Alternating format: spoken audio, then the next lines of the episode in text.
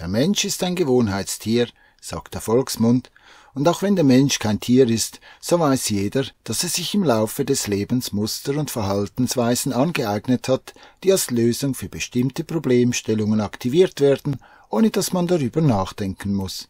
Ähnlich wie beim Lenken eines Autos geschieht das meiste automatisch und in Sekundenbruchteilen. Handeln ohne nachzudenken.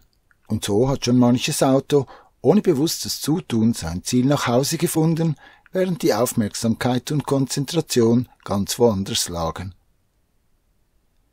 Im Kyudo des Zen-Buddhismus übt der Bogenschütze einzelne Abläufe, die Körperstellung, das Greifen des Pfeils, das Auflegen desselbigen, das Spannen des Bogens und den Ablass in Richtung des Ziels immer und immer wieder, bis ihm jede einzelne Bewegung und Form in Fleisch und Blut übergegangen ist.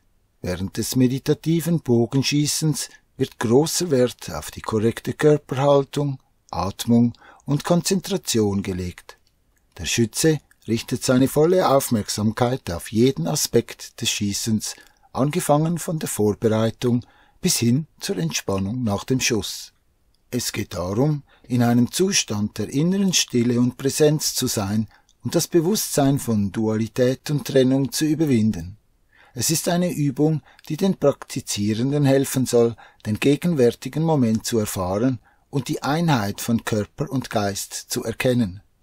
Während solcher Übungen wird Konzentration und Achtsamkeit verlangt. Worte, die in spirituellen Kreisen fast schon inflationär benutzt werden, ohne sich darüber bewusst zu sein, dass der Mensch von Natur aus nicht fähig ist, sich gleichzeitig auf alle Aspekte einer Handlung zu konzentrieren. Im Beispiel des Bogenschützen ist es naturgegeben nicht möglich, zur gleichen Zeit den Fokus auf die Körperhaltung, die Fußstellung, die Bogenhand, die Zughand und dann noch auf das Ziel zu richten. Die Konzentration und der Fokus sind immer nur auf einen Teilaspekt beschränkt. Genauso wie ein menschliches Auge nicht gleichzeitig mehrere Gegenstände auf einmal im Fokus halten kann, so kann der Mensch sich nicht auf ein Gesamtbild oder eine Handlung als Ganzes konzentrieren. Es ist jeweils immer nur ein Teilaspekt, der mit aller möglichen Aufmerksamkeit wahrgenommen werden kann. Diese Teilaspekte können sehr schnell nacheinander anfokussiert werden, jedoch niemals gleichzeitig. Wenn die Konzentration auf der Körperhaltung liegt, dann verlieren alle anderen Teilaspekte des Bogenschießens den Fokus. Wenn die Konzentration auf der Zughand liegt, dann wird zwangsläufig die Aufmerksamkeit auf die Körperhaltung eingeschränkt. Eine Konzentration auf alle Abläufe gleichzeitig ist nicht möglich, aber es ist möglich, diese einzelnen Teilbereiche so zu üben, dass der damit erreichte Automatismus diese Bereiche stabilisiert. Diese Automatisierung ist ein ganz natürlicher Vorgang und wird von jedem Menschen verwendet, um überhaupt komplexe Vorgänge ausführen zu können. Ein Meister der Bogenkunst im Zen-Buddhismus trifft sein Ziel auch im Dunkeln, ohne es zu sehen. So präzise sind die eingeübten Bewegungen und Abläufe. Oder der Musiker, der mit geschlossenen Augen auf seinem Instrument diejenigen Töne findet, die gerade zu spielen sind. Und wie der Jongleur, der immer weiß, wo seine Bälle sind, auch wenn er sie nicht sieht. Es sind trotzdem antrainierte Automatismen und Gewohnheiten, welche diese Arten der Meisterschaft ausmachen.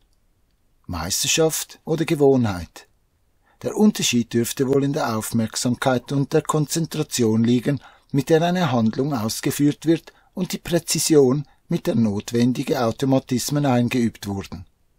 Verschiedene Philosophien sprechen von einer gedanklichen Lehre mit gleichzeitiger Konzentration und Aufmerksamkeit auf das, was gerade getan wird.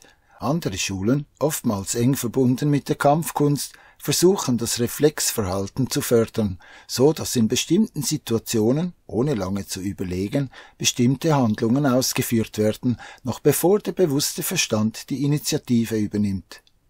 Dieses Reflexverhalten soll wiederum in Übungen als Einheit von Körper und Geist wahrgenommen werden. Alles, was wir unbewusst tun und denken, ist Reflexverhalten und wurde einmal erlernt und geübt.